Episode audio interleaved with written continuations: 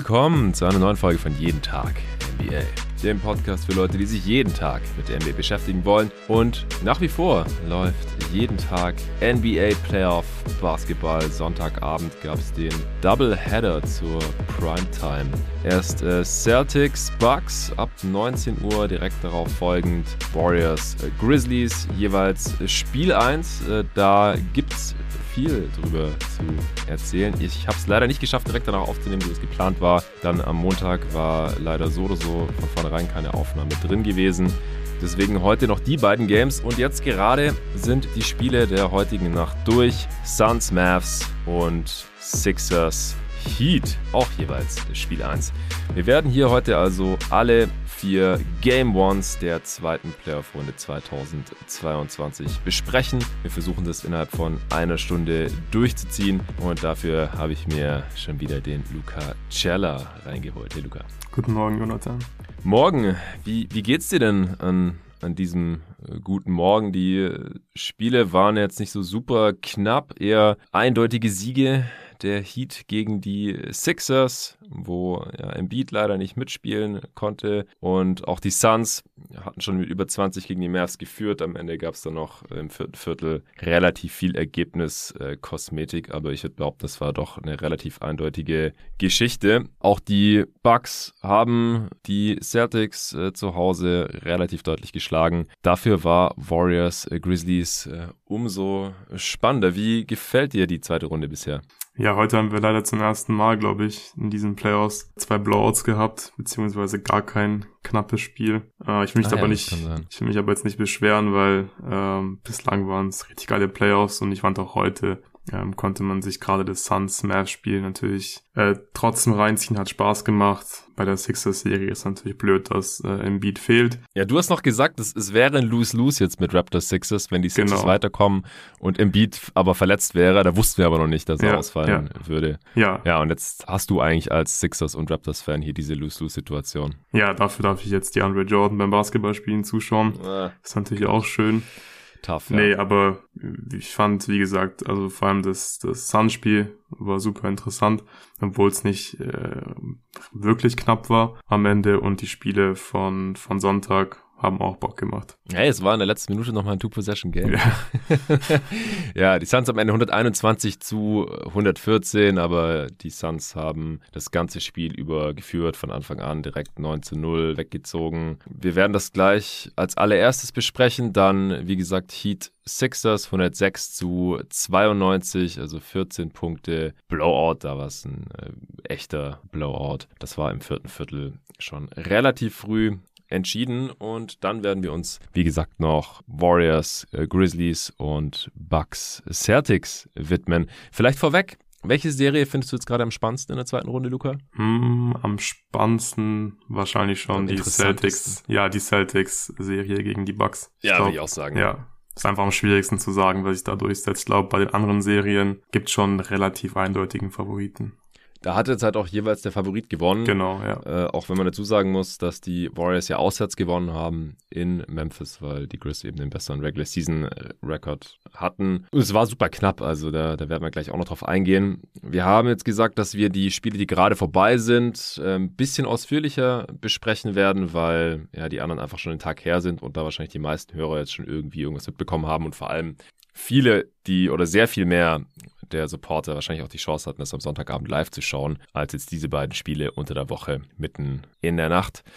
Ja, Mavs, Suns, es, es war ein dominanter Auftritt äh, von der Phoenix Suns Offense, würde ich jetzt einfach mal sagen. Die hatten über die ja, meiste Zeit, sag mal, über die ersten drei Viertel ein 145er Offensivrating. So die Mavs Defense hatte nicht wirklich Antworten aus diesem ja schon bekannten Mix aus dem Pick and Roll mit DeAndre Ayton, meistens mit Chris Paul, heute dann auch wieder viel mit Devin Booker, der sehr fit aussah, der auch direkt im ersten Viertel losgelegt hat, wie die Feuerwehr, einen geilen Drive hatte gegen Reggie Bullock und geslammt hat. Also der sah mir schon sehr nah an 100 Prozent äh, heute aus. Deutlich näher, als ich es als äh, Suns-Fan mir auch nur erträumt hätte, hier ähm, na, nach seiner Oberschenkelzerrung und nachdem er im letzten Spiel gegen die Pelicans vor ein paar Tagen ganz offensichtlich noch nicht bei 100% gewesen war. Also ja, Pick and Roll mit Aiton als Finisher sehr schwer zu stoppen für die Mavs Defense, die small gehen müssen, damit sie offensiv richtig funktionieren.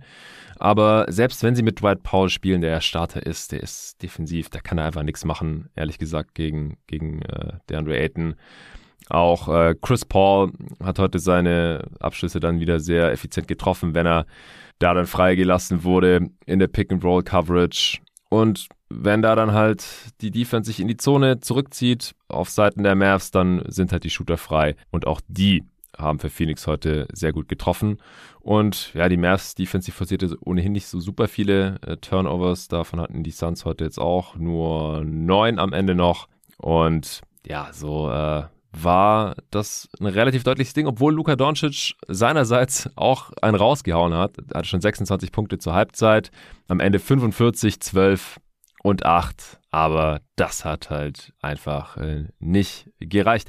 Was äh, sind so die Dinge, die dir jetzt in erster Linie aufgefallen sind in dem Game? Ja, die Mavs spielen einfach nicht mehr gegen die Defense der Utah Jazz, sondern gegen eine richtige Playoff-Defense. ja. Das ändert natürlich einfach extrem viel ähm, für die Offense der Mavs. Man kommt einfach nicht mehr so leicht in diese Drive-and-Kick-Situation, aus denen einfach offene Würfe entstehen. Das hat ja gegen die, gegen die Jazz super funktioniert, äh, weil die Perimeter-Defender der Jazz einfach nicht gut sind. Da kommst du leicht vorbei, da musst du Defense rotieren und dann werden zwangsläufig offene Würfe dabei rausspringen und das war heute halt ganz anders, obwohl die Mavs ihre Dreier trotzdem gut getroffen haben. Allen voran Maxi Kleber wieder 5 von 8 gewesen. Ich glaube, er hat alle 5 Dreier in der ersten Halbzeit getroffen. Äh, als Team glaub, haben 5 die... von 6, aber ich glaube, ja, ich glaube, vier der ersten fünf. Ja, genau. Und als Team haben die Mavs 41 Prozent ihrer, ihrer Dreier getroffen. Aber das große Ding war halt einfach schon die On-Ball-Defense. Also die, die Suns haben es den, den Mavs deutlich schwerer gemacht. Ich finde, Bridges hat gerade am Anfang vom Spiel einen super Job gemacht. Ähm, was die Screen Navigation angeht, ist er dann mhm immer um den Screen rumgekommen, hat sich zurückgekämpft und ist nochmal ins Play gekommen, hat so mit Doncic das Leben ein bisschen äh, schwerer gemacht zumindest. Äh, die Mavs haben es aber auch ganz gut gekontert dann irgendwann, haben oft früh das Switch einfach forciert, dass sie, dass die Bridges von Doncic wegbekommen. Aber Defense hat mir trotzdem gut gefallen. Also Doncic hat halt vor allem in der ersten Halbzeit viele Würfe getroffen, viele schwere Würfe getroffen. Die kann er, die kann er natürlich auch treffen. Aber ich glaube, im Großen und Ganzen äh, können die Suns damit schon leben, dass Doncic halt 45 Punkte macht. Aber ja, der Rest des Teams ähm, hat es heute nicht so hinbekommen, offensiv zu, zu performen. Allen voran, Jalen Brunson hatte große Probleme, mhm. gegen die jetzt deutlich besseren Verteidiger, ja, vor allem zum Ring zu kommen. Also er war zwei von sechs am Ring, am Ende nur 13 Punkte gehabt. Und ich glaube, nur Doncic äh, wird nicht reichen in dieser Serie gegen dieses sehr gute Suns-Team. Ja, also ich fand auch, dass er eigentlich solide verteidigt wurde über weite Strecken des Spiels. Im vierten Viertel sind die Suns, finde ich, spürbar vom Gas gegangen. Mhm. Und ja, dann haben die Suns ihrerseits ein paar einfache Würfe nicht mehr getroffen, die Mavs schon. Und dann ja, gab es halt einen Run. Und dann war es nochmal so fake knapp.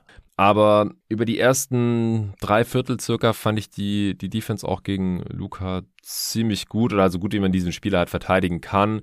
Was mir nicht so gefallen hat, ist, dass man manchmal so Low-Resistance-Switches einfach aufgegeben hat, weil, wie du ja schon gesagt hast, Bridges ist eigentlich sehr gut darin im äh, Screens navigieren und man ist dann davon abgerückt, äh, Bridges entweder über den Screen äh, zu schicken, wo dann halt Aiton in die Drop Coverage muss, um halt den, den Drive zu verhindern, gleichzeitig aber immer aufpassen muss, dass natürlich der Lob gegen Dwight Powell auch mit verteidigt wird. Das hat ein, zwei Mal nicht ideal geklappt, einmal ist Bridges auch unterm Screen durch, dann hat Luca gleich den Pull-Up-Dreier reingeknallt und ich kann mir vorstellen, dass aufgrund dessen hat Monty Williams gesagt hat, so, äh, wenn ein Screen ist, dann, dann switchen wir jetzt einfach, weil Luca kann halt auch niemanden so richtig abusen. Er hat es ein paar Mal probiert. Das ja, hat dann zu verschiedenen Ergebnissen geführt. Mal hat es geklappt, mal nicht. Aber es war auf jeden Fall nicht so, dass er dann jedes Mal gescored hat, wenn er von Crowder verteidigt wurde. Ähm, auf dem Flügel, so in Space, ist Crowder nicht so gut gegen äh, Doncic. Aber einmal hat äh, Luca halt versucht, ihn aufzuposten, hat Crowder ihn geblockt. Dann gegen Chris Paul, was halt so das scheinbar offensichtliche Mismatch ist bei den Suns. Da konnte er ihn auch nicht sich immer so zurechtlegen, wie er wollte. Er hat dann versucht, ihn zu overpowern, was nicht so richtig geklappt hat, weil Chris Paul halt schon relativ kräftiger Spieler ist und es ihn ja schon auch immer in der Ehre packt, wenn Luca versucht, ihn aufzuposten, der dann irgendwelche Fadeaways geht, die dann halt fallen. Oder auch nicht. Ich äh, fand es interessant, dass er gar nicht so oft das vielleicht vermeintliche Mismatch gegen äh, Booker gesucht hat, äh, wo man ja vielleicht auch mal gucken hätte können auf Seiten der Mavs, wie verteidigt er jetzt hier vielleicht mit seinem noch angeschlagenen Hamstring.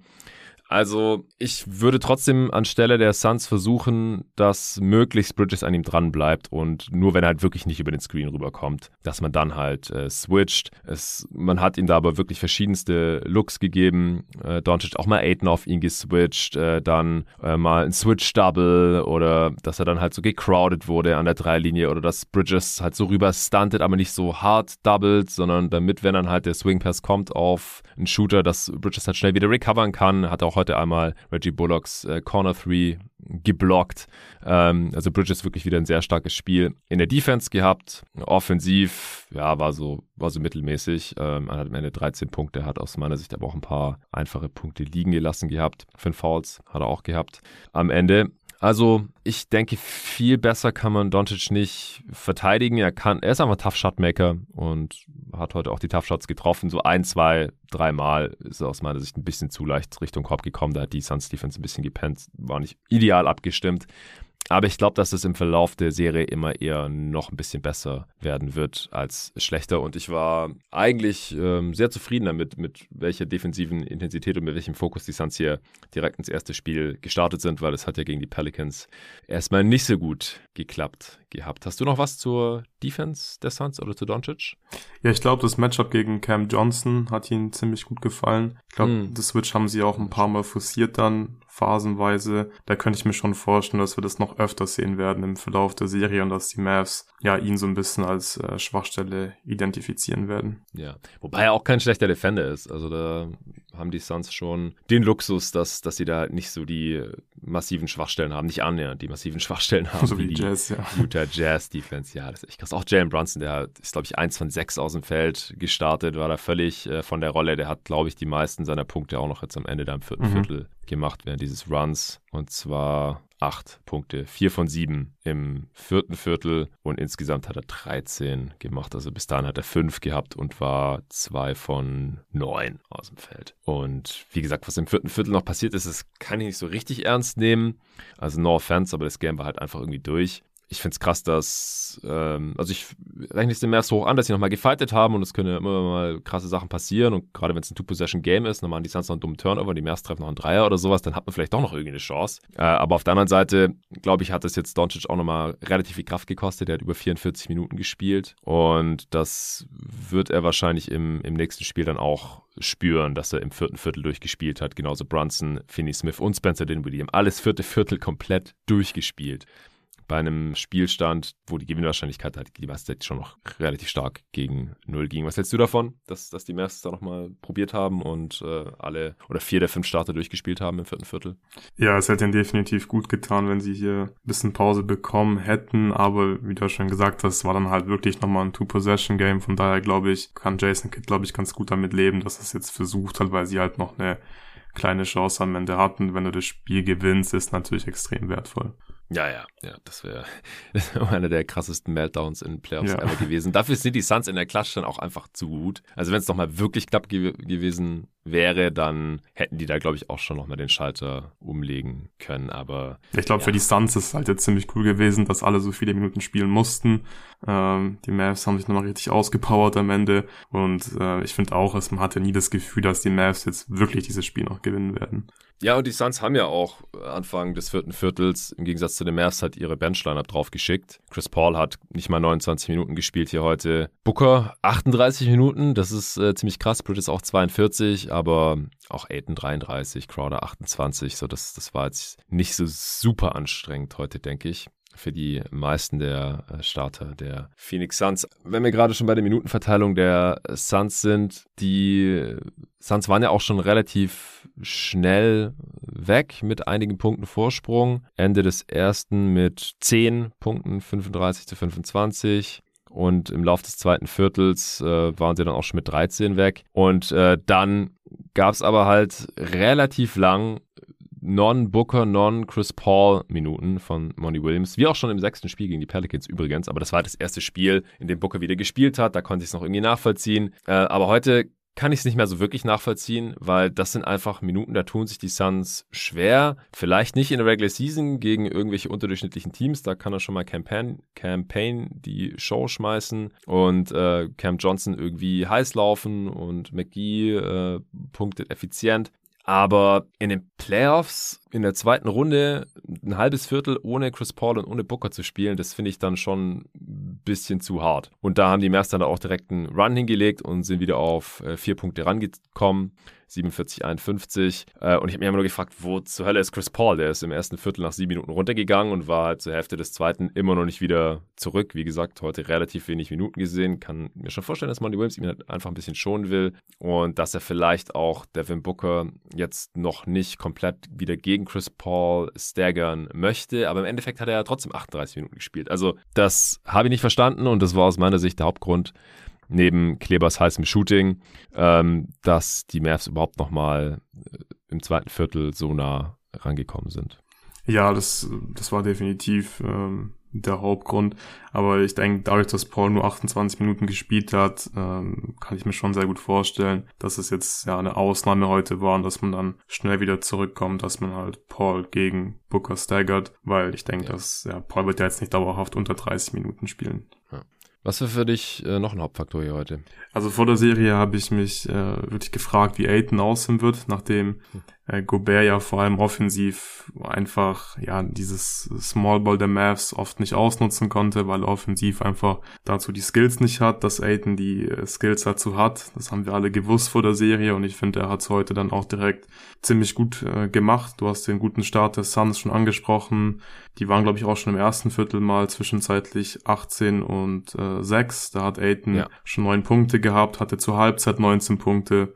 Also es war schon äh, ziemlich dominant und ja, sah als Rollman gut aus. Dann hat er dann Post-Ups bekommen gegen kleinere Verteidiger hat ja einen super Touch, äh, hat auch ein paar Jumpshots getroffen, beziehungsweise so Fadeaways aus dem Post. Da kann er halt die ganzen Player schon auch wirklich überzeugen, also wie variabel er äh, in seinem Scoring inzwischen ist. Hat mir ziemlich gut gefallen. Am Ende hat er dann 25 Punkte gehabt, wie gesagt. Und die Suns sind dann auch gar nicht mehr oder haben ihn gar nicht mehr so sehr gesucht aus irgendeinem Grund am Ende des Spiels. Ähm, die ja. Mavs waren dann ja auch ziemlich klein, sogar zwischenzeitlich dann mit Dorian Finney-Smith auf der 5 ja. und ja, da hat Aiton eigentlich offensiv gar nichts mehr gemacht bin ich mal gespannt, wie es, wie es entwickelt. Aber es ist ja oft so, dass er, dass er im ersten Viertel und der ersten Halbzeit mehr Touches bekommt und involvierter ist. Aber das wird halt einfach, ja, wie erwartet, ein X-Faktor sein in der Serie, dass du halt so ein Big Man hast wie Aiton, der das ausnutzen kann, wenn er kleinere Verteidiger äh, hat und das dann einfach bestrafen wird. Und da bin ich mir auch ziemlich sicher, dass er das äh, konstant durchziehen wird in dieser Serie.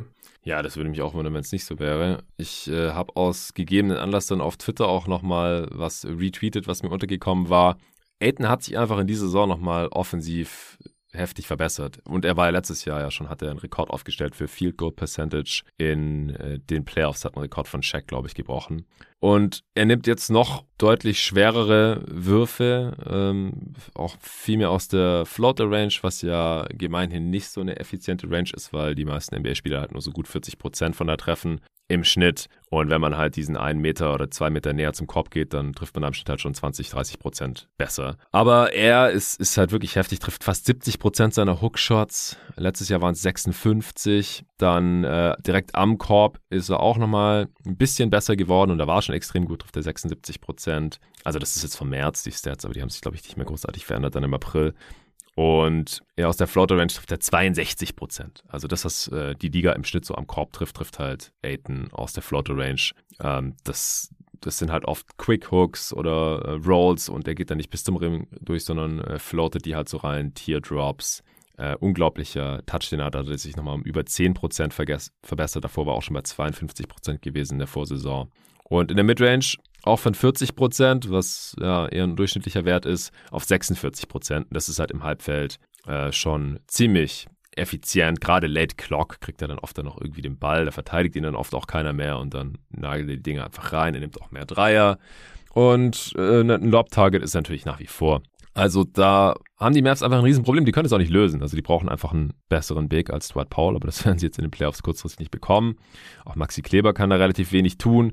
Der ist natürlich offensiv, äh, wenn er weiterhin so heiß ist von drei, unglaublich wichtig. Er hat am Ende fünf von acht getroffen äh, von hinter der Dreilinie, also in der zweiten Halbzeit kein Dreier mehr. Er hat einen richtig üblen Sturz. Also da ist mir echt kurz das Herz stehen geblieben. Ich habe gedacht, fuck, wenn der sich das Genick gebrochen hat oder so. Äh, der ist bei einem Dankversuch mit beiden Händen, ist der Unterkörper so durchgeschwungen und er ist vom Ring abgerutscht. War ein Foul von McGee, aber war jetzt nichts mega Dirty-mäßiges, wo ihn irgendwie noch krass von hinten geschoben hat oder so, wie Maurice Staudemeyer mal bei einem Fastbreak-Dank von Bogut vor einigen Jahren, wo der sich dann so den Ellbogen gebrochen hat und danach nie wieder derselbe war. Äh, und, und ja, Kleber hat sich so in der Luft gedreht und ist voll so auf den oberen Rücken Hinterkopf geknallt. Ähm, das, das sah echt übel aus. Aber er ist aufgestanden ähm, und hat direkt seine Freiwürfe genommen und hat dann auch noch weiter gezockt. Am Ende 19 Punkte in äh, 24 Minuten. Ich dachte auch in der ersten Halbzeit so, ob das so eine gute Idee ist, wenn McGee jetzt spielt. Äh, gegen Stretchbigs tut er sich sowieso immer schwer, weil er ja einfach immer nur in der Zone rumsteht und die dann halt immer fünf Meter Platz haben und in Ruhe ihre Dreier reinknallen können und sowas mit Kleber halt auch. Auch in der Pick-and-Roll-Defense gegen Luca äh, vertraue ich McGee halt nicht so und dann halt äh, die Kombination Kleber, der heiß von Downtown ist, Luca Doncic und McGee in der Defense. Äh, das, das hat in, im zweiten Viertel oder in der ersten Halbzeit hat schon relativ wehgetan. Aber unterm Strich waren die Mavs mit Kleber auf dem Feld auch minus 16. Äh, und in der zweiten Halbzeit hat McGee noch One-on-One Doncic äh, gestrippt, den Ball geklaut an der Dreilinie und äh, einen Fast Break Slam reingehauen. Ich habe es auch schon als GIF gefunden auf Twitter und, und retweetet. Ich glaube, das ist jetzt schon äh, ein legendäres Play. Also unterm Strich, glaube ich, klappt es dann doch gut genug mit McGee. Es ist was, das abused werden könnte. Äh, heute waren die Suns minus zwei mit McGee auf dem Fett. Das ging noch klar. Hast du noch was? Ja, zwei Dinge. Also zum einen haben die Suns ja heute wirklich absurd gut aus der Midrange getroffen, waren 11 von 16. Bei den langen Midrange-Würfen das sind 69 Prozent. Ich glaube, da werden sie ein bisschen abkühlen. Ähm, ich glaube, da ja, können die Mavs-Fans so ein bisschen drauf hoffen. Andererseits, glaube ich, äh, haben die Suns noch mehr Chancen aus den Offensiv-Rebounds, die sie ja wahrscheinlich auch weiterhin haben werden, mehr zu machen. Also die Offensiv-Rebound-Percentage war heute schon ziemlich gut, 35,6 Prozent aber man hat halt nur 10 Second Chance Points gescored. Die Mavs haben äh, zum Beispiel 9 gescored, also nur ein Punkt weniger und ich glaube, da ist dann wirklich im Verlauf der Serie noch ein bisschen mehr drin, gerade wenn die mhm. Mavs ja noch kleiner spielen, vielleicht Paul irgendwann komplett aus der Rotation fliegt, ja, dann glaube ich, ähm, könnte es da am offensiven Brett äh, zu Schwierigkeiten kommen für die Mavs. Ja, das kann ich mir auch vorstellen. Also Hans hat vorhin auch schon getweetet und ich äh, werde mal schauen, dass ich den während dieser Serie natürlich auch nochmal hier in den Pod reinbekomme. Ähm, dass er sich vorstellen kann, dass Dorian Finney-Smith mehr spielt, beziehungsweise dass Dwight Powell dann den äh, Keith Bogans-Start bekommt.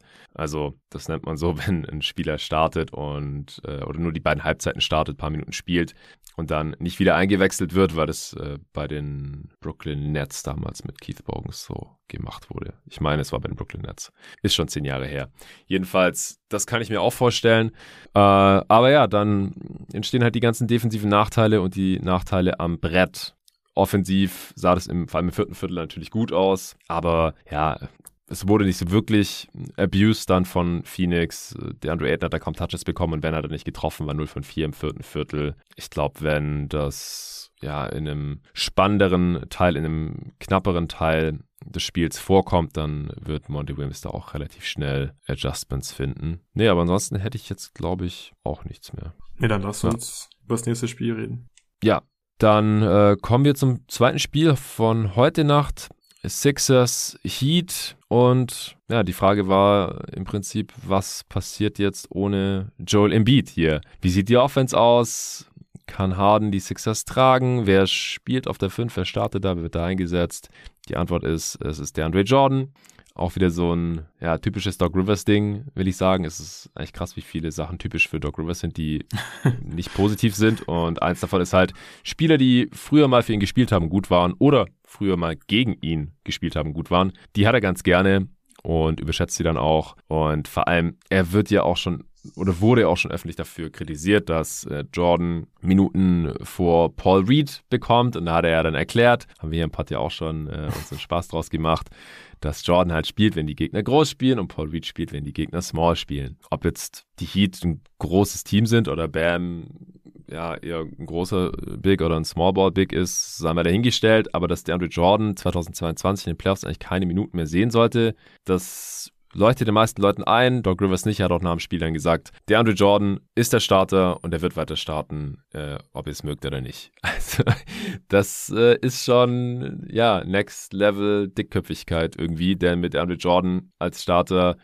als Ersatz von äh, Joel Embiid, das, es lief einfach katastrophal. Die Heat haben das gnadenlos attackiert ähm, im, im Pick and Roll. Er hat, glaube ich, zwei Eloops reingeslammt oder sowas. Das ist ungefähr das Einzige, was er noch kann. Loops reinhauen. Aber er reboundet nicht gut, er verteidigt nicht gut, er macht ungefähr gar nichts, er macht das Spacing natürlich kaputt. Und die Sixers waren mit ihm auf dem Feld auf 100 Possessions gerechnet heute, was, minus 70 oder so, habe ich vorhin mitbekommen. Ja, also die waren, die hatten, ein, die hatten ein O-Rating von 87,9 mit ihm auf dem Feld. Wenn er nicht mehr gespielt hat, äh, war es dann schon bei 101 100,6 und die Defense war mit Team auf dem Feld beim Defensive Rating von 159,4. Ähm, ja, und es ist auf jeden Fall cool, dass Doc Rivers sich dann nach dem Spiel hinstellt und einfach mal sagt, dass äh, die Andre Jordan auf jeden Fall weiterhin starten wird, wenn jeder, der dieses Spiel gesehen hat, einfach ja erkennt, dass es ein Riesenproblem ist und dass du die Andre Jordan nicht spielen lassen kannst. Also auch wenn er jetzt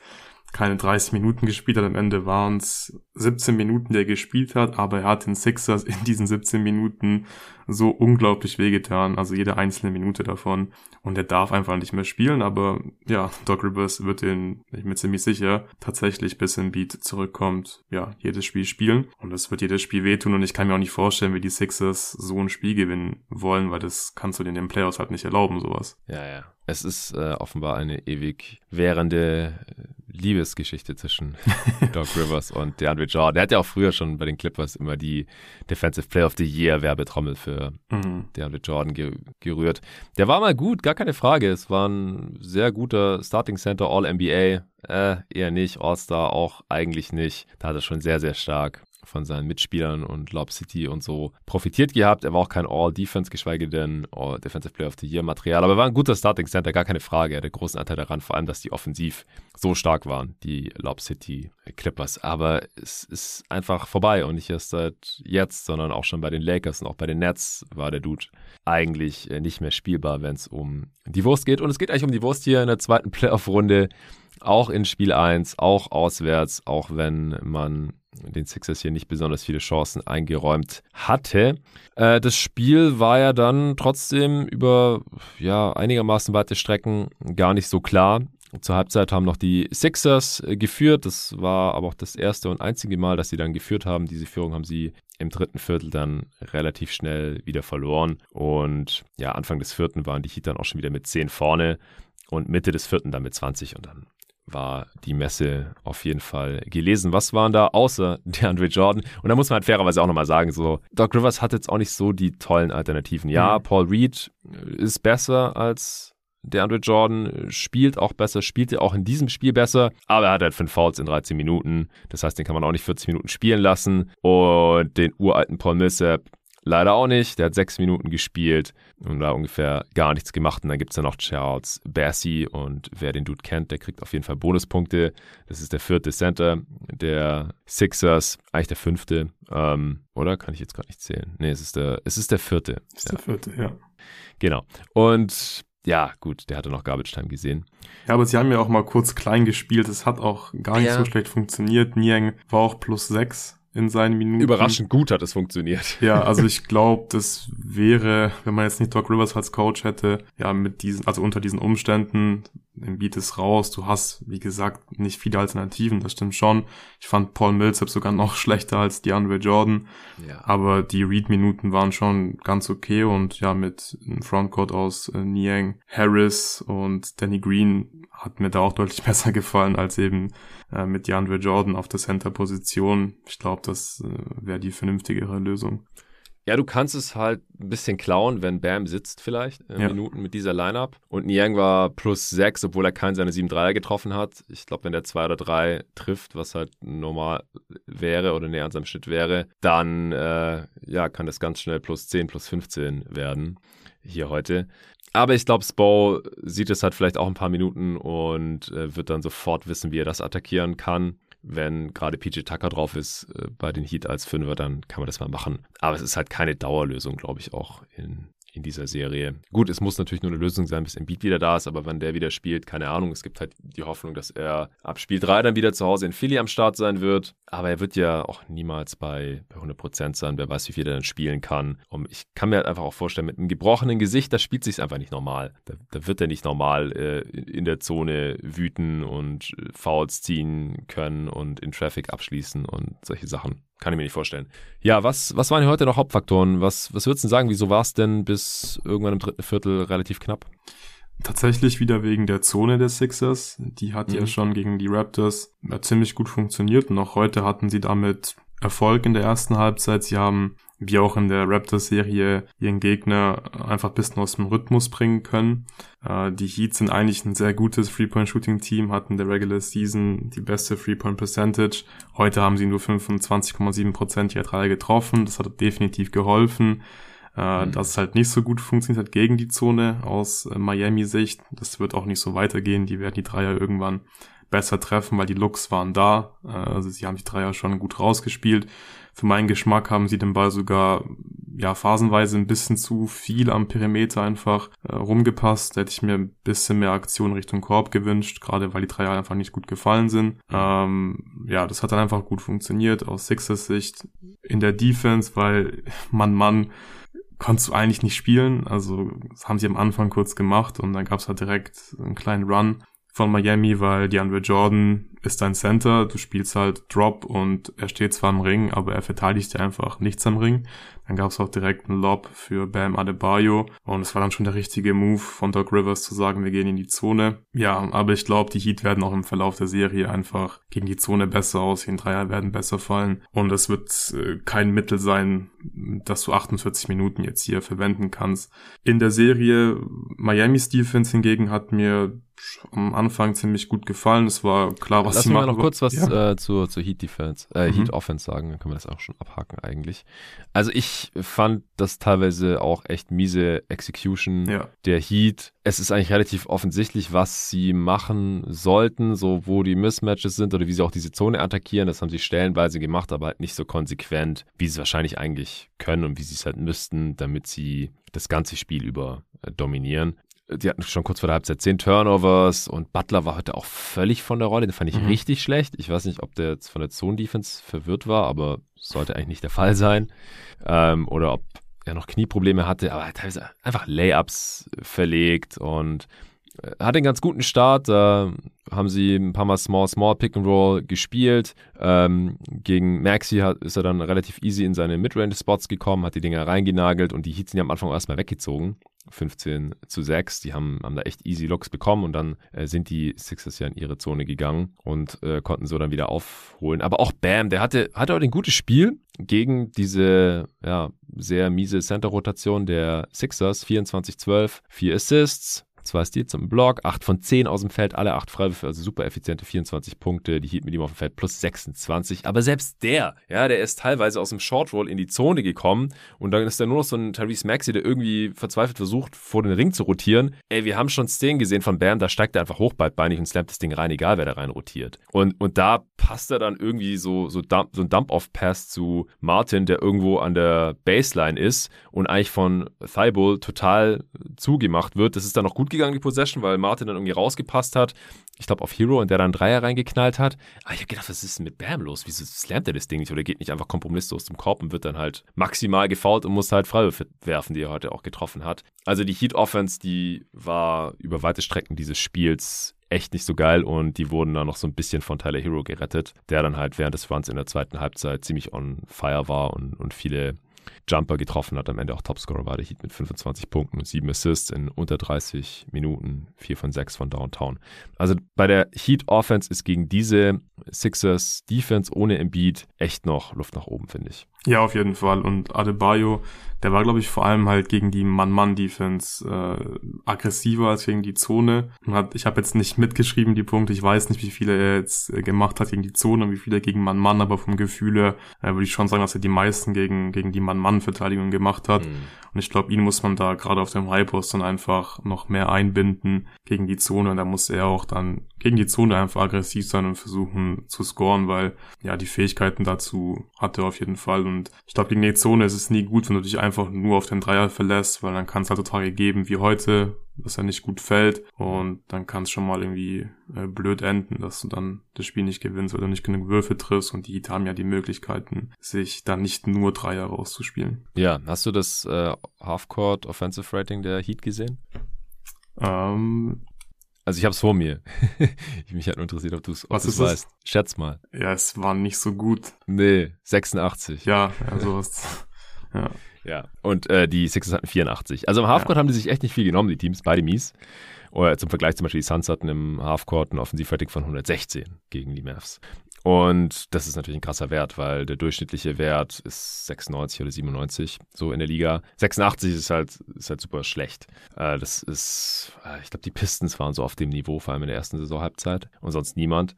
Das heißt, die, die Heat haben halt das Spiel im Prinzip in der Transition entschieden. Ja, und die Transition Defense der Sixers war auch ziemlich scheiße. Ja, ja, genau. Das sah heute und, wieder richtig übel aus. Ja, und die äh, Sixers hätten auch in Transition eigentlich noch ein bisschen mehr rausholen können. Du wolltest über die Heat Defense sprechen. Ja, genau. Also man hat ja direkt gesehen, was der Plan ist. Man will äh, James Harden vor allem so ein bisschen nerven, glaube ich auch. Man hat ihn einfach Fullcourt verteidigt. Hat dann wieder der 37-jährige PJ Tucker gemacht. Also bin wirklich beeindruckt von seinen Leistungen ja, in den Playoffs bislang. Ja, äh, erst Trey Young in der ersten Runde, jetzt James Harden in der zweiten Runde verteidigt. Er hat das äh, ziemlich gut gemacht und da hatten die Sixers ja wirklich große Probleme. Also hatten auch Turnover nach Einwürfen dann, äh, weil sie den Ball nicht äh, ins Spielfeld bringen konnten. Sie haben es dann auch irgendwann äh, rausgefunden, wie sie es machen müssen, haben sogar dann teilweise ja äh, einfache Punkte dadurch mhm. generieren können, dass man halt diese, diese Ganzfeldverteidigung so ein bisschen schlagen konnte, indem man den Ball einfach schnell nach vorne gepasst hat und dann Maxi den Ball auch oft bekommen hat ähm, nach dem Einwurf. Aber die Heat haben halt, ja, vor allem James Harden einfach gut verteidigt, haben da viel äh, Druck gemacht, haben viel geswitcht. In der ersten Halbzeit, finde ich, haben die Sixers es dann noch relativ äh, gut gemacht, dass sie halt, wie erwartet, haben wir im Preview auch besprochen, Max Drews und Tyler Hero attackiert haben nach den äh, Switches. Harden hat zwar heute wieder nicht gut gefinisht am Ring, hat am Ende auch nur 15 Punkte, nee, 16 Punkte gehabt, war 5 von 13 aus dem Feld, also ist einfach zu wenig, hat auch nur 5 Assists gehabt und er kann einfach nicht nur 13 Mal werfen in so einem Spiel ohne Embiid. Ähm, ja, aber in der ersten Halbzeit hat er es halt noch versucht, aber er finisht halt einfach nicht äh, am Ring und die Heat haben dann auch noch in der zweiten Halbzeit halt relativ gut adjusted, finde ich, weil in der ersten Halbzeit war es noch so ein bisschen zu leicht mit den Switches, finde ich. Und dann hat man halt äh, nach der Pause hat man zwar immer noch geswitcht, hat danach aber oft äh, dann noch kurz gedoppelt und ist dann noch währenddessen rotiert, so dass einfach ja die Sixers nicht wirklich sich einen Vorteil ausspielen konnten weil Harden dann halt seinen Mann erstmal schlagen musste und ähm, hat er dann auch gar nicht mehr versucht, sondern hat einfach dann oft sofort gepasst, ähm, als er dann gedoppelt wurde. Und dann hatten die Sixers schon relativ offene Würfe, aber die haben die heute halt noch schlechter als die Heat getroffen, die haben nämlich nur 17,6% ihrer drei getroffen, das ist natürlich richtig mies und äh, ja, da gewinnst du im Normalfall in der NBA kein Spiel mit. Aber ich finde, ja. die Sixers ähm, haben sich da einfach auch zu zufrieden gegeben mit diesen Würfen. Also, wie ich ja gerade gesagt habe, da waren natürlich teilweise offene Würfe dabei und du musst natürlich auch weiter die, die Dreier nehmen, aber sie hatten halt einfach gar keine Paint-Touches mehr und so funktioniert's dann halt auch nicht. Und im Endeffekt find, fand ich Harden heute wieder sehr enttäuschend. Also natürlich ist wichtig, dass er diese Double Teams trotzdem ziehen kann, obwohl er gerade nicht gut scored, obwohl er am Ring nicht gut finisht. Äh, es ist trotzdem wichtig, dass du dadurch halt irgendwie Vorteile kreieren kannst, aber da muss trotzdem mehr kommen und vor allem hat man halt heute auch eine sehr gute Tobias Harris Performance verschwendet. Er hat 27 Punkte gemacht, war super effizient, 67 Prozent äh, True Shooting und ich glaube, wenn halt Harden ja einfach mal performt in so einem Spiel ohne und und dann der Supporting Cast, also Maxi und Harris halt, auch noch liefern, dann könnte man vielleicht ein Spiel klauen in Miami, aber wenn Harden halt so mhm. spielt, dann wirst du da keine Chance haben, weil deine Defense ist schlecht, da fehlt das Personal, haben wir gerade schon besprochen. Und ja, offensiv wird es da nicht reichen, wenn nur Tobias Harris 27 Punkte macht und äh, ja. Maxi noch einigermaßen gut scored ja, 16 Punkte von Harden reichen nicht. Vor allem, er hat ja, äh, klar, weil seine Mitspieler die Würfe auch nicht getroffen haben, aber er hat einfach auch nicht genug für seine Mitspieler kreiert heute. Ja, und das ist ein schlechtes Zeichen, weil er hat jetzt ein paar Tage Pause und er muss liefern. Die Heat haben nur eine Chance, äh, die Sixers haben nur eine Chance gegen die Heat, wenn Harden ein Monster-Game hat und oder Maxi vielleicht und halt die anderen Dudes ihre, ihre Dreier reinknallen. Und das, das war nix von Harden. 16 Punkte, 5 Assists bei 5 Turnovers miesen Quoten. Du hast es gerade schon gesagt. Auch Maxi 19 Punkte aus 18 Shooting Possessions, zwei Assists, zwei Turnovers. War auch nicht gut. Wurde defensiv, wie gesagt, auch teilweise so ein bisschen attackiert. Nee, äh, das so, so können die Sixers nicht, nicht gewinnen. Also dafür war es eigentlich streckenweise, weil die Heat irgendwie ihrerseits in der Offense ein bisschen verwirrt waren. Also die, die Heat haben halt wirklich unter ihren Möglichkeiten gespielt, fand ich. Das war relativ deutlich. Die Sixers auch, aber bei den Sixers muss halt mehr zusammenkommen, dass die Miami schlagen können. Und Embiid, das ist klar. Also ich, ich glaube, wenn wir das schon gewusst hätten bei unserer Preview, dann ähm, wären unsere Tipps auch anders ausgefallen. Also ich habe ja meinen dann nochmal angepasst am Sonntag, als ich mit Tobi aufgenommen habe. Habe dann Heat in 5 gesagt. Mhm. Tobi hat Heat in 6 gesagt, glaube ich, weil er davor auch auf die Sixers gesetzt hatte, genauso wie du in 6. Und er hofft halt oder glaubt, dass Embiid irgendwie früher zurückkommt und dann die mit ihm vielleicht noch was, was holen können. Aber ich habe da, wie gesagt, meine Zweifel bei der Verletzung von Embiid. Und er hat ja schon die Sache am Daumen und das wird dann einfach irgendwann ein bisschen viel. Und der kommt ja auch nicht zurück dann nach anderthalb Wochen, kein Basketball oder so äh, und ist direkt wieder bei 100 Prozent, selbst wenn er keine Schmerzen mehr im Gesicht hätte. Das, das glaube ich halt alles nicht. Und der Rest des Rosters, da, da passiert einfach nicht konstant genug und Harden ist irgendwie offensichtlich halt leider einfach nicht mehr auf diesem Niveau. Ich glaube, da können wir jetzt halt langsam einfach mal einen Haken dran machen. Ja, ja, glaube ich auch. Sollte man wahrscheinlich auch machen ja. inzwischen. Was erwartest du da jetzt noch die restliche Serie? Ja, ist halt schwierig, wenn man jetzt nicht weiß, wann Beat zurückkommt. Ich, also vom Bauchgefühl her gehe ich einfach so ein bisschen davon aus, dass er äh, jetzt in Spiel 3 schon zurück ist. Er wird ja jetzt wahrscheinlich keine, keine OP mehr ähm, also wird sich keine nee. OP mehr unterziehen, das wäre dann schon passiert und von daher ja. gehe ich aus, dass er dann in Spiel 3 zurück ist. Beim Beat bin ich sogar relativ zuversichtlich, dass er, dass er einigermaßen okay aussieht und ähm, irgendwie effektiv sein kann. Weil er Besser jetzt als ja, alles, was sie haben, das ist Ja, klar. ja, genau. Und vor allem, weil er mit der, mit der, mit der Daumenverletzung jetzt auch schon ziemlich gut gespielt hat, bin ich da irgendwie äh, ja relativ optimistisch, aber ich glaube halt, es wird halt einfach zu spät sein wahrscheinlich, weil also die Sixers werden das nächste Spiel nicht gewinnen. Das wird 2-0 stehen, wenn sie dann äh, das erste das erste Heimspiel haben, dann hoffentlich mit Embiid, aber dann ja, musst du halt musst du halt die nächsten, also aus den nächsten fünf Spielen musst du halt vier gewinnen und das wird schon super schwierig, sehe ich nicht so richtig passieren leider. Ja. Das denke ich leider auch. Und äh, das ist halt super schade. Also wir hatten mega Bock auf ja. die Serie. Und ja, so ist es einfach leider ein bisschen, bisschen einseitig. Wahrscheinlich. Es sei denn, die Heat spielen irgendwie konstant unter ihren Möglichkeiten. Aber das macht die Serie dann leider auch nicht besser. Okay, dann äh, kommen wir jetzt zu Warriors Grizzlies. Die Golden State Warriors haben das erste Spiel in Memphis geklaut, damit auch den Heimvorteil gestohlen. 117 zu 116. Wie gesagt, ich denke, die meisten haben schon mitbekommen, wie der Spielverlauf so ganz grob war. Deswegen wollen wir uns jetzt hier auf die Hauptfaktoren beschränken, die wir in dem Spiel gesehen haben. Heute Nacht ist ja dann auch schon Spiel 2 in beiden Serien. Äh, auch das äh, wird sich hier natürlich wieder angeguckt und dann äh, alsbald hier im Podcast äh, besprochen werden. Ja, Luca, was ist, ist bei dir jetzt aus Spiel 1 hängen geblieben? Ja, ich glaube auch schon vorm Spiel war einfach ähm, die Frage, wie werden die Warriors die, die Grizzlies verteidigen, weil die Timberwolves hatten da ja einen ganz guten Gameplan in der Defense und ich mhm. glaube nach Spiel 1 können wir hier definitiv sagen, dass es äh, Ja Morant gegen die Warriors leichter hat als ja. gegen die Grizzlies, weil er halt einfach, ja, weil die Warriors nicht immer direkt zwei zum Ball schicken, was Memphis ja gemacht hat. Die haben, äh, was Minnesota ja gemacht hat, die haben halt die Zone zugemacht und äh, haben die Grizzlies werfen lassen und die Warriors haben es halt nicht so gemacht. Sie haben relativ viel geswitcht, dann haben sie auch noch äh, viel Drop gespielt, wenn Looney auf dem Feld war und das sind natürlich alles Coverages, die Morant leichter attackieren kann, als wenn er gedoppelt wird, weil dadurch mhm. zwingst du ihn halt einfach mehr als Playmaker zu agieren, was er dann auch ja phasenweise ziemlich gut gemacht hat, aber die Grizzlies, die brauchen ihn halt unbedingt als äh, Scorer und das hat ja in dem Spiel auch ganz gut funktioniert. Allerdings ist der Dreier halt auch ziemlich gut gefallen, vier von elf. Ja. Er hat in der letzten Serie nur vier Dreier getroffen. Mhm. Von daher glaube ich, ist es schon so ein äh, Outlier gewesen und er war auch gar nicht so gut am Ring, also hat er gar nicht so gut gefinisht, aber ist halt schon mal ein positives Zeichen für die Grizzlies, dass er halt zum Ring gekommen ist, dass er in die Floater Range gekommen ist. Das sind halt die Würfe, ja, die Morant haben will und ja, durch diese Defense, also ist klar, wenn sie switchen, dann kann er halt einfach One-on-One -on -one gehen. Da ist er gut genug und in dem Drop, da hat er dann halt vor allem aus der Floater Range diese Abschlüsse und von daher, ja, erwarte ich, dass es ähm, offensiv auf jeden Fall deutlich, deutlich besser laufen wird. Dass es nicht so schlechte Spiele offensiv für das ganze Team, aber auch für Morant individuell geben wird, wie gegen die Timberwolves.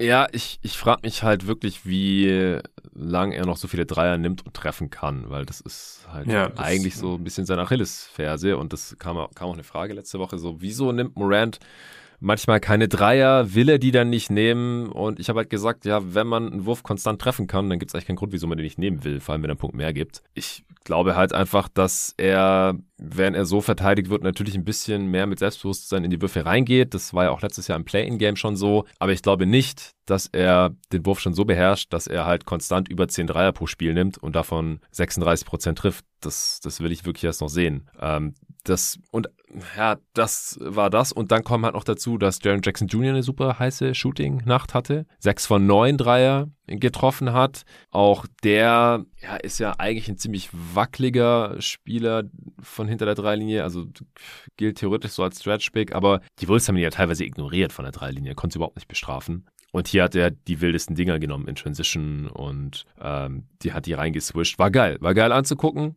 Und er hat das Talent dazu, er hat diese Flashes, aber auch da will ich es gerne mal noch konstant sehen. Dann wurde die Anthony Melton äh, reaktiviert und auch der wurde eher werfen gelassen und auch der hat drei von sechs Dreiern reingeknallt.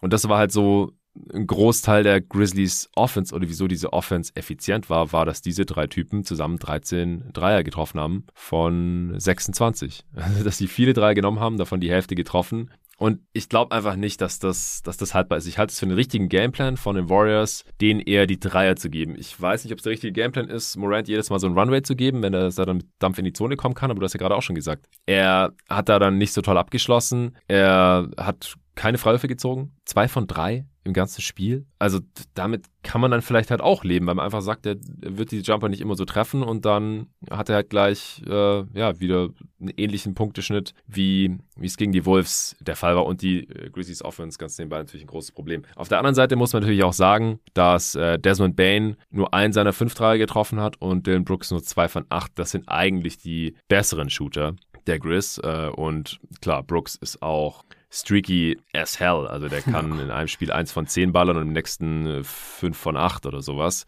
Also das ist bei dem schon eher mal drin. Und ja, gut, bei Bane, äh, wir hatten es auch besprochen, in der ersten Runde war er der beste Spieler der Grizzlies, ist, ist ein super Shooter haben ihn ja schon mit Clay Thompson verglichen und so. Äh, aber bei ihm hatte ich halt auch das Gefühl, das ist jetzt der Gameplan der Warriors, dass er halt keine guten Looks bekommt, dass er der Einzige ist, der keine guten Looks bekommen soll. Und da ist es dann halt auch aufgegangen. Also wie gesagt, den Gameplan finde ich grundsätzlich, was das Shooting angeht, äh, was für Würfe man da abgibt, den fand ich ganz gut. Der ist jetzt im ersten Spiel nicht aufgegangen. Man hat trotzdem gerade noch so gewonnen. Äh, dann muss man natürlich noch dazu sagen, dass Draymond Green ähm, sich Ende des zweiten Viertels selbst rausgenommen hat, indem er ein total dämliches äh, Foul an Brandon Clark begangen hat, dafür ein Flag und Two bekommen hat. Der hat ihm am, am Jersey gerissen, damit er keinen äh, Easy Layup hat und dabei noch ins Gesicht geschlagen. Das gab ein unsportliches Foul zweiten Grades und dann äh, durfte er frühzeitig duschen gehen, hat sich da schrecklich drüber aufgeregt. NBA Twitter hat sich teilweise schrecklich drüber aufgeregt, was ich nicht ganz nachvollziehen kann, weil, what the fuck, du kannst einem doch nicht einfach so am Jersey reißen und in die Fresse hauen und denken, dass man damit durchkommt.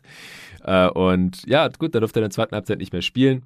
Und er ist, äh, ja, nicht nur der beste Defender der Warriors, sondern vielleicht der beste Playoff-Defender der gesamten Liga. Und der, der hat dann da natürlich nicht mehr äh, mitverteidigen äh, können. Und das sind so zwei große Dinge, die ich hier so mitgenommen habe, unabhängig davon, dass sich auch viele Sachen bestätigt haben, wie so die Grizzlies ein unangenehmes Matchup sind für die Warriors und es kann auch weiterhin eine spannende Serie sein. Es können andere Sachen äh, anders laufen als jetzt in, in Game One zu Gunsten oder Ungunsten von beiden Seiten. Äh, also ich will jetzt hier gar nicht sagen, dass äh, ich die Warriors hier haushoch favorisiere. Ich ich hatte Warriors in 6 gesagt und ich finde das nach wie vor eine ganz passende Prognose. Wobei jetzt natürlich äh, Game 2 für die Grizz ein absolute Must-Win ist. Also wenn sie auch das zweite Heimspiel verlieren, dann geht es, glaube ich, nicht über 6. Nee, glaube ich nicht.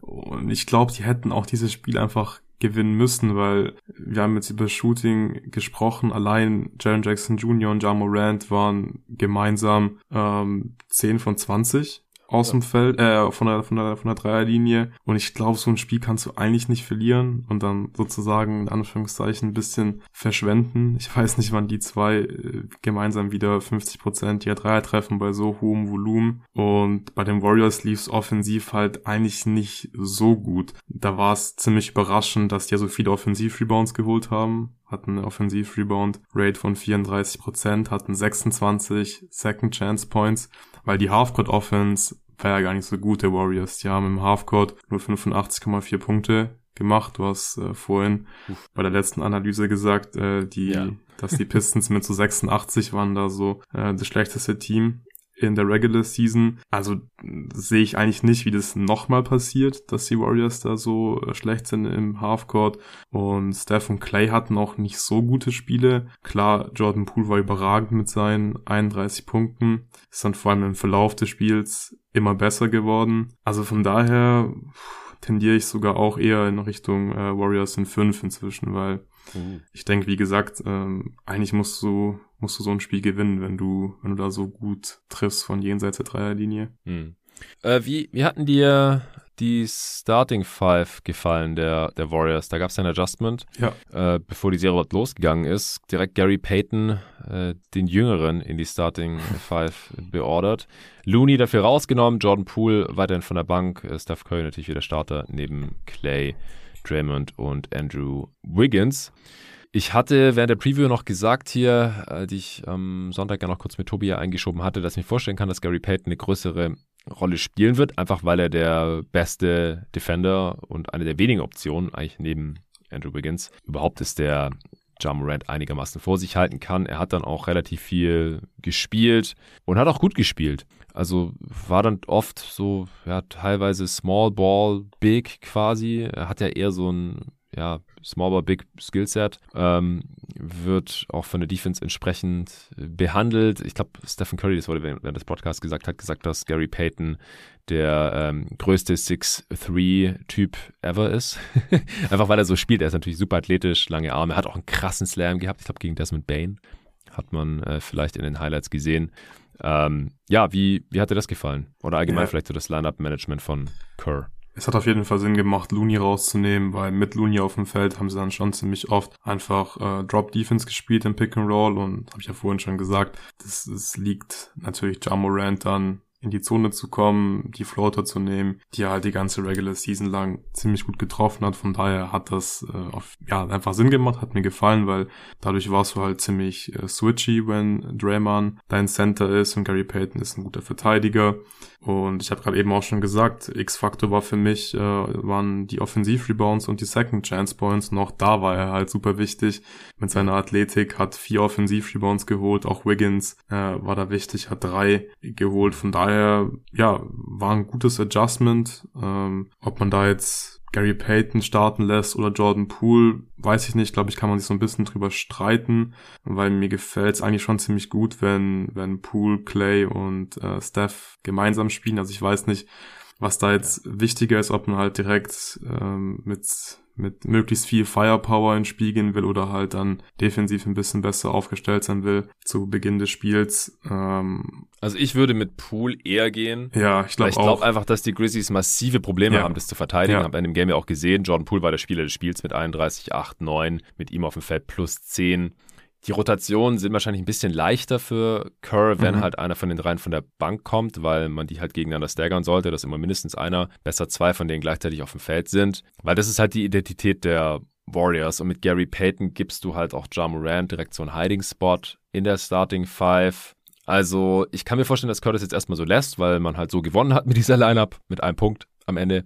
Ich glaube auch, dass Gary Payton weiterhin seine 20, 25 Minuten pro Spiel sehen sollte. Aber ich glaube, ich würde direkt mit Pool reinkommen. Weil man hat am Anfang vom Spiel schon gesehen, dass die Warriors sich schon auch schwer getan haben offensiv. Beide Teams haben am Anfang erstmal nur Dreier gejuckt. Also da hat kein Team minutenlang überhaupt einen Zweier versucht, glaube ich.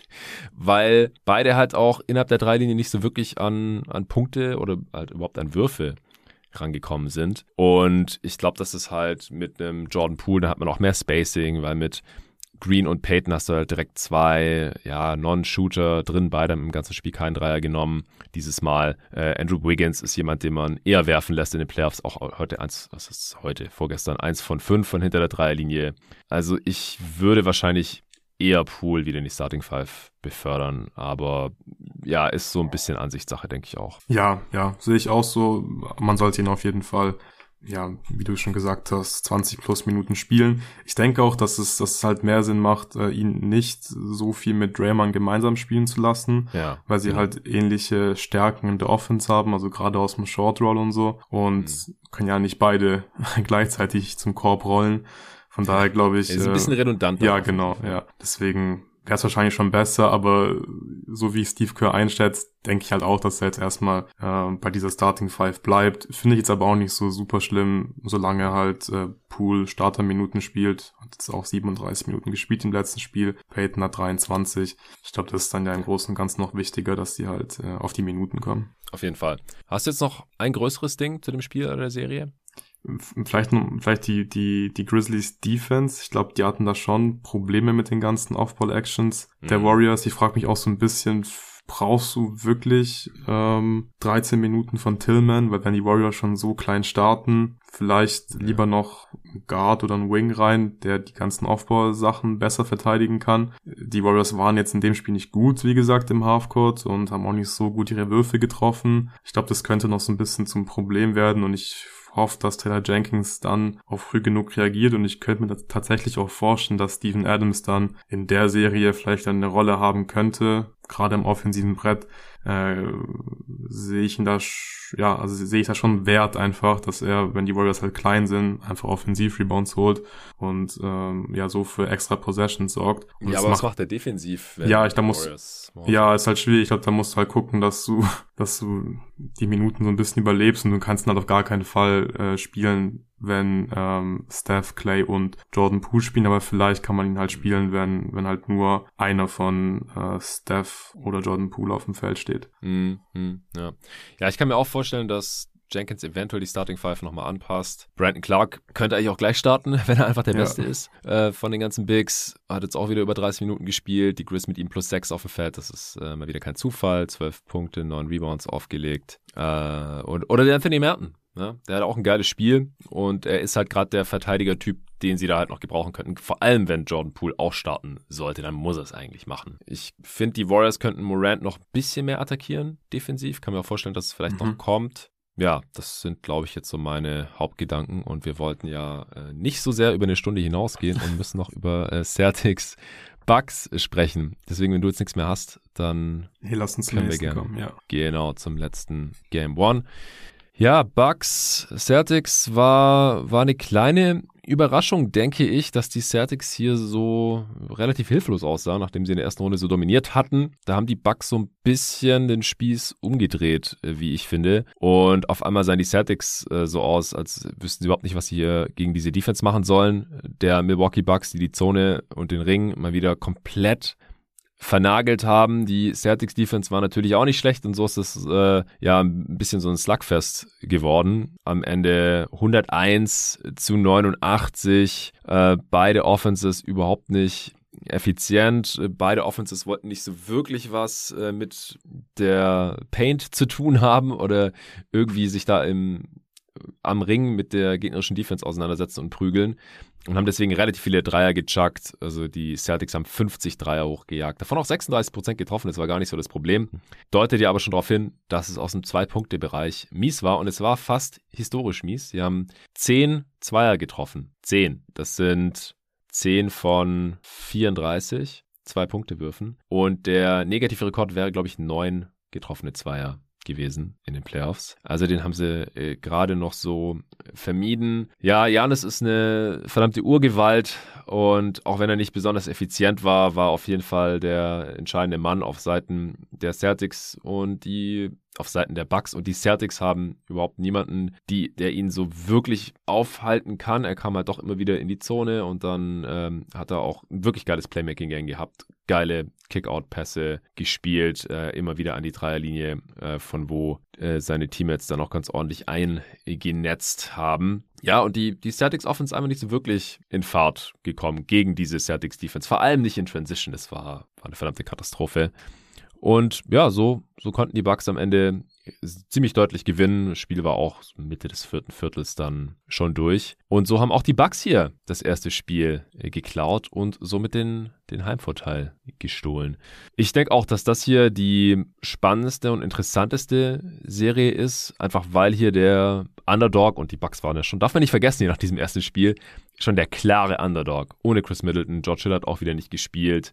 Und äh, die Quoten waren deutlich höher auf die Bucks. Alle haben die Celtics eigentlich in, in der zweiten, die meisten haben die Celtics in der zweiten Runde gesehen. So auch ich habe auf äh, Celtics in sechs getippt und dass die Bucks hier direkt das erste Spiel klauen, das äh, macht die Sache scheinbar deutlich, deutlich spannender. Auch wenn Kevin Pelton direkt auf Twitter angemerkt hat, dass von den letzten zwölf Mal, glaube ich, als das Auswärtsteam Spiel 1 gewonnen hat in der Playoff-Serie, nur zweimal dieses Team dann auch die Serie gewonnen hat. Ist natürlich Small Sample Size, aber man darf hier auf jeden Fall auch noch nicht überreagieren. Was äh, sind deine Gedanken zur Serie nach Spiel 1?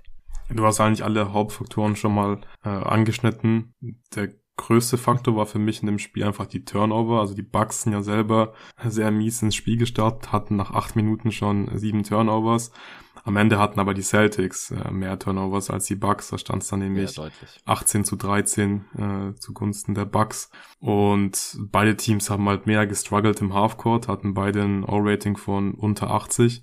Und das haben wir beide ja auch schon in der Preview äh, besprochen. Da habe ich ja vor allem meine Bedenken geäußert, was die Celtics Halfcourt Offense angeht. Ich habe nicht gesagt, dass sie, dass sie auf jeden Fall äh, so schlecht spielen werden, aber es war, glaube ich, so das größte Fragezeichen, weil die Defense ist gut. Die war ja, die war ja auch gegen die Bucks in dem ersten Spiel hier äh, ziemlich gut. Man hat Janis halt auch so gut es geht verteidigt und in Anführungszeichen im Schach gehalten. Ich finde, Horford hat da einen ganz guten Job gemacht. Janis hat nur zwei seiner zehn Würfe gegen Horford getroffen, dabei drei drei Turnover begangen, also von daher war das schon äh, ziemlich okay. Ähm, du hast schon angesprochen, also innerhalb der Dreierlinie ging ja wirklich gar nichts. Man hat keinen Midranger getroffen, äh, mal elf genommen, keinen getroffen. Und die Turnover waren Bei dann aber... Celtics? Ja, genau. Ja, ja. Äh, schon ziemlich krass. Aber du hast ja eigentlich gute Midrange-Shooter mit Jalen Brown und Jason Tatum. Aber dann wirklich mhm. der X-Faktor waren dann einfach die Turnover, weil aus diesen Turnovern äh, sind dann natürlich Transition Plays für die Bucks entstanden und wenn beide Teams halt im Halfcourt strugglen und da wirklich richtig mies unterwegs sind, mit einem O-Rating von unter 80, dann ist halt einfach entscheidend, wie gut du in der Transition bist. Und die Bucks waren halt super effizient in der, in der Transition, hatten, hatten dann eine Efficiency von 150 und die Celtics halt einfach von 58,3. Und das ist halt so mies. Das, also es funktioniert halt nicht. Du kannst halt nicht ja. äh, einfach, ja, keine Zweier reinmachen in Transition die ja dann, also da bekommst du ja die einfachsten Würfe, da bekommst du Layups und offene Dreier, oder das willst du zumindest. Das haben die Bugs bekommen, deswegen haben sie da auch eine gute äh, Efficiency gehabt und das war dann äh, der X-Faktor hier in diesem Spiel. Und ich bin mal gespannt, ähm, was die Celtics verändern werden. Ich frage mich auch so ein bisschen, ähm, wie groß die Rolle von Robert Williams in der Serie sein wird, weil, wie gesagt, also mhm. Horford hat mir schon ziemlich gut gefallen eigentlich One-on-One. -on -one. Gegen Janis er kann ihn natürlich nicht aufhalten, weil es kann niemand. Und die Celtics haben ja dann auch gedoppelt, wenn er den Ball im Low-Post hatte. Sie waren natürlich auch schon in Alarmbereitschaft und ready zu helfen, äh, falls der Horford geschlagen hat im One-on-One. -on -One. Aber Horford hat das, wie gesagt, ziemlich gut gemacht. dann frage ich mich so ein bisschen, ähm, wie groß ist der Impact von Robert Williams dann defensiv, wenn Horford ihn halt relativ gut vor sich halten kann und ob es dann vielleicht nicht mehr Sinn machen würde, noch mehr mit White zu spielen, vielleicht auch mit White zu starten, damit einfach äh, die Offense besser wird. Ich habe auch ähm, mhm. vorhin schon mal nachgeschaut. Also die Starting Five mit Robert Williams hatten äh, O-Rating von, von 100, klar, Small Sample Size, 48 Possessions in den Playoffs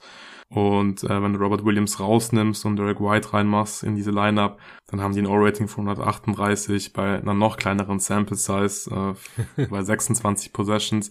Aber da bin ich mal gespannt, ob äh, ja die, die Celtics da vielleicht dann nur mit einem richtigen Big spielen, damit man einfach mehr Platz hat, weil ja, du ziehst halt zum Korb und dann steht halt entweder Janis oder äh, Brooke Lopez da. ist, ist dann schon ziemlich Ja, aber ich glaube, die würden trotzdem da stehen. Also ja, ja, klar, aber dann kannst du wenigstens so ein bisschen so ein bisschen bestrafen, weil Robert Williams wird halt definitiv keinen Dreier nehmen und treffen und Derek White kann das ja zumindest äh, nehmen kann er sie. Genau, nehmen. Das ist halt dann die Frage. Das wäre dann der X-Faktor. Wenn man ihn treffen kann, dann wird's der Offense natürlich sehr, sehr gut tun. Aber yeah. die Dreier sind ja eigentlich ja. gut gefallen in dem Spiel. Also das war ja, ja, nicht bei, das Problem bei, bei, bei White Celtics. Auch. Ja. Zwei von drei, ja. Ist, das ist schon richtig. Aber ich glaube, egal wie die Lineup aussieht, die Bucks vernageln einfach die Zone. Die mhm. geben ja dann auch ganz gerne den Dreier ab. Gerade auch an Al Horford zum Beispiel, der in der ersten Halbzeit drei von sechs äh, getroffen hatte. Auch sechs Dreier in der Halbzeit genommen. Hat es echt fliegen lassen. Am Ende auch neun Dreier genommen, genauso wie Tatum. Jeweils äh, haben sie vier davon getroffen. Brown drei von neun. Smart ein von sechs. Der muss besser treffen. Der wurde dem Game ziemlich in die Mangel genommen, hatte verschiedenste Verletzungen, ähm, also eine Quad Contusion, also eine Oberschenkelprellung sich irgendwie zugezogen. Das ist hoffentlich nichts Langwieriges. Dann hat einen Stinger gehabt in der Schulter. Also das ist ja so eine ähm, kurzfristige Nerven, meistens kurzfristig Nervenverletzung, wo, wo dann der Arm irgendwie so kurz taub wird. Ähm, sah im ersten Moment aus, als hätte sich die Schulter ausgekugelt. Ich habe schon gedacht, ach du Scheiße, jetzt sind die Celtics hier eigentlich das einzige fitte Team gewesen. Und jetzt macht sich hier Smart irgendwie die Schulter kaputt, beziehungsweise Javon Carter macht sie ihm kaputt beim Stilversuch. Aber er hat dann wieder gezockt, hatte kein gutes Spiel. Also mal sehen, ähm, ob da jetzt irgendwie irgendwelche größeren Leiden äh, von äh, davonträgt in den, ins nächste Spiel oder in die restliche Serie. Robert Williams äh, hat sich auch irgendwie nochmal verletzt. Ähm, also der hat einen Kick zwischen die Beine bekommen, wie übrigens Luka Doncic heute auch von, von Jay Crowder, hat sich da direkt wieder beliebt gemacht bei den Mavs und, und ihren Fans wahrscheinlich. Äh, bei Robert Williams war es, glaube ich, eine ähnliche Geschichte. Da konnte man auch wieder aufatmen. Zuerst dachte man, scheiße, hat er sich jetzt irgendwie die Leiste gezerrt oder sowas. Also auf einmal waren, waren hier die Celtics die ledierten. Und die hatten aus meiner Sicht sowieso schon massive Probleme mit der Size der Bucks. Die starten ja auch jetzt gerade mit drei Bigs im Prinzip, mit Janis, Portis und Brooke Lopez. Und selber starten sie ja auch big mit Robert Williams und Howard Hofford und wurden da trotzdem noch so ein bisschen verprügelt. Und ich kann mir eigentlich nicht vorstellen, dass sie dann smaller gehen. Also es, es wäre schon irgendwie eine Option, macht auch Sinn, klappt vielleicht auch besser, aber ich glaube, dass es so ein bisschen gegen die Intuition mhm. gehen würde. Deswegen würde es mich wundern ehrlich gesagt. Weil ich meine, die Celtics hatten, die hatten 20 Points in the Paint. Ich weiß nicht, ob ich, wann ich das letzte Mal so wenig Points in the Paint auch gesehen habe. Ich, ich verstehe, dass man das auch mit Spacing wahrscheinlich irgendwie versucht zu lösen, aber ich glaube nicht, dass sich die Bugs davon dann sonderlich beeindrucken lassen. Ja, ja, macht Sinn. Ja. ja, aber das, das war, finde ich, so das große Fragezeichen. Also wie gut ist diese mhm. Halfcourt-Offense gegen eine, ja. gegen eine richtig gute Defense, wenn du halt nicht äh, gegen drei Guards äh, spielst und dir das Mismatch im Prinzip halt aussuchen kannst und da äh, ja die Qual der Wahl hast, wen du da attackieren willst. Deswegen bin ich super gespannt, wie die Celtics da äh, zurückkommen werden in Spiel 2. Ja, also ich glaube, die Celtics wissen jetzt einfach auch, was auf sie zukommt. Äh, ich glaube auch, dass Janis jetzt besser weiß, was auf ihn zukommt, weil bei allem Praise, den er natürlich auch für den Sieg dann bekommen hat nach dem Spiel, beste Spieler der Liga und so, er war eigentlich super ineffizient ähm, und das ist das ganze Spiel über. Es war jetzt nicht so, dass er nur einen schlechten Start hatte, den hatte er auch, aber auch in der zweiten Halbzeit. Die hatten die Celtics ihn da eigentlich ganz gut im Griff. Er hat auch zu einem Überfluss dann seine Freiwürfe nicht getroffen, 6 von 11, insgesamt 24 Punkte aus 30 Shooting Possessions. Also das ist echt ineffizient, wenn man so viele Possessions braucht für 24 Punkte. 12 Assists, richtig geil, auch 5 Turnovers, also auch da nicht Lupen rein, 13 Rebounds, da war natürlich ziemlich dominant, defensiv natürlich auch super dominant. Die Bucks mit ihm plus 23 auf dem Feld. Also ich hatte auch immer so, äh, wenn die, die, die Minuten ohne Janis, die waren offensiv halt auch abenteuerlich. Ich habe mich immer gefragt, was machen die denn jetzt gegen die Celtics im Halbfeld ohne Janis? So, sie haben einfach keine Option eigentlich. Also Drew Holiday hat ein geiles Spiel, äh, ein paar Mal auch Gegner im Post overpowered und so. Äh, fand ich fand ich nice, 25 Punkte, 9 Rebounds, äh, 5 Assists. Äh, auch er nicht super effizient, aber war noch okay, auch weil er seine Dreier heute mal getroffen hat, drei von fünf. Äh, aber Drew Holiday alleine gegen die Celtics Halfcourt Defense, da, da kommt auch nichts Gutes bei raus. Das war dann oft so ja, irgendwie noch ein, ein Tip-In von, von Pat Connaughton oder so. Also es lief auch überraschend gut eigentlich, aber ich glaube nicht, dass es konstant äh, irgendwie eine Lösung gibt eigentlich ohne Janis gegen die Celtics Defense. Das äh, muss man auf jeden Fall auch noch irgendwie im Auge behalten. Bobby Portis hatte sonst noch ein gutes Spiel. Äh, Brook Lopez defensiv. Es ist einfach krass. Also, der war nicht umsonst in der erweiterten Defensive Player of the Year Konversation die, die letzten Jahre. Also, Janis und Lopez zusammen defensiv auf dem Feld, da geht einfach nichts Richtung Zone. Ja. da können die Celtics halt leider echt irgendwie einpacken. Also, Tatum muss besser spielen im Halbfeld äh, nicht gut getroffen, schlechte Entscheidung teilweise. Da geht wahrscheinlich schon auch mehr, aber auch hier haben sich mal wieder so ein bisschen seine Defizite im Finishing gegen so eine Defense mhm. halt gezeigt. Äh, Jane Brown hatte ein katastrophales Spiel, der ist anscheinend auch angeschlagen. Ich glaube Hamstring, hat den geilen Putback-Slam, äh, aber das war es dann auch so ungefähr. Haarsträubende Turnovers gehabt, sieben Stück insgesamt. Äh, Gerade in Transition vor allem. Also ich weiß nicht, wie viel mehr im Halbfeld geht. Vor allem die Dreier sind ja schon gut gefallen und im Zwei-Bereich ist einfach schwierig gegen diese Bucks-Defense. Aber in Transition, da muss auf jeden Fall mehr gehen bei den Celtics. Ich glaube, da geht auch mehr. Auch wenn die Bucks die beste Transition-Defense der Liga haben. Das, das war auch schon vorher klar. Aber das ähm, ist, ist so ein bisschen ja das, was die Celtics machen müssen, damit sie offensiv effizienter werden können. Ja, und ihre Midrange-Würfe halt treffen, weil das hm. könnten sie ja, glaube ich, auch sich ganz gut rausspielen und ja, vor allem Tatum trifft die auch gut. Also da sehe ich auch noch ein bisschen äh, Potenzial. Ja, halte ich aber, finde ich, so einfach. Ähm auch gegen die Bucks Defense, die lassen halt schon eher die Dreier zu als auch die Midranger. Da kommen dann oft noch äh, Lopez oder Janis mit ihren langen Armen. Also klar, Tatum kann das auf jeden Fall. Auch Brown kann das mal machen. Ja, klar, also ich glaube, es, es, wird halt, glaube ich, nichts einfach. Aber ich glaube, ja. ich glaube, mir wäre es trotzdem lieber, wenn, wenn Tatum dann halt ein paar Midranger mehr nimmt, als dass sich jedes Spiel drauf hoffen muss, dass Al Horford mhm. und Derek White bei hohen Volumen ihre Dreier halt überdurchschnittlich gut treffen. Ja. Die Celtics sollten wahrscheinlich auch die Schwachstellen, die es gibt in der Bucks Defense, noch ein bisschen mehr attackieren. Mhm. Grayson Allen zum Beispiel, ja. der hat fast 30 Minuten gespielt, war auch wichtig für die Bucks, drei seiner sechs Dreier getroffen und die haben den echt wenig attackiert. Klar, in der Starting Five ist schwierig. Portis ist der einzige, den man da vielleicht ein bisschen attackieren kann, äh, versuchen kann irgendwie in Space das macht er zwar besser als Rim Protection, aber ist, ist trotzdem kein Lockdown Defender am Perimeter oder sowas. Ähm, ich denke, das wären auch noch ein paar Sachen. Aber ich bin super gespannt auf Spiel 2 heute Nacht. Hast du jetzt noch was zur Serie? Nee, nee, ich bin auch gespannt. Ich freue mich auf das zweite Spiel. Das werde ich dann wahrscheinlich morgen auf dem Weg zu dir in der Bahn mal ausnahmsweise on demand anschauen müssen. Ja. Und dann mal schauen, wer sich Spiel 2 holt. Ja, ich denke, äh, wir, wir müssen auch in diesem Rhythmus bleiben, dass die nächste Folge dann hier bei Jeden Tag NBA auch wieder über alle vier Serien mhm. äh, gleichzeitig ist. Äh, ich habe heute noch einen langen Tag. Ich hatte es ja neulich schon mal erwähnt, ich habe heute Nachmittag ähm, mein erstes Seminar an der HMKW Berlin. Und das geht bis abends, da bin ich dann erst relativ spät zu Hause und ja, ich weiß nicht, ob ich dann beide Spiele heute Nacht live schauen kann und danach direkt einen Podcast aufnehmen. Ich glaube, das wird ein bisschen viel. Dann kommt ihr morgen an, beziehungsweise gute Besserung an dieser Stelle an Loris, äh, dass der bis morgen auch fit ist und direkt mitfahren kann. Ansonsten kommt er vielleicht noch nach. Der liegt äh, die letzten Tage krank im Bett. Aber du kommst ja auf jeden Fall und äh, dann muss ich immer schauen, wie ich das am besten mache mit dem Schlafrhythmus, damit wir auch ein bisschen Zeit zusammen verbringen können, damit wir nachts die Spiele live schauen können, morgens zusammen aufnehmen können. Das wird wahrscheinlich dann äh, morgen nicht so wirklich möglich und dann nehmen wir wahrscheinlich am Donnerstag ganz entspannt wieder über alle vier Serien gleichzeitig auf. Vielleicht hole ich dann auch noch äh, ein, zwei Gäste rein zu den Serien, dass die auch mal ihren Senf dazu abgeben können. Und äh, Donnerstag auf Freitag gibt es ja keine Spiele. Das heißt, ähm, der Pod hat dann auch noch ein bisschen länger seine Gültigkeit. Und dann äh, am Samstagmorgen ist aber wieder ganz normal geplant. Morgens ein Pod zu den beiden Games der Nacht. Dann am Wochenende gibt es wieder zwei frühe Spiele, 21.30 jeweils Samstag und Sonntag. Äh, da wird es dann ein bisschen abenteuerlich wieder, wann wir da am besten aufnehmen, aber da habe ich auch schon eine Idee.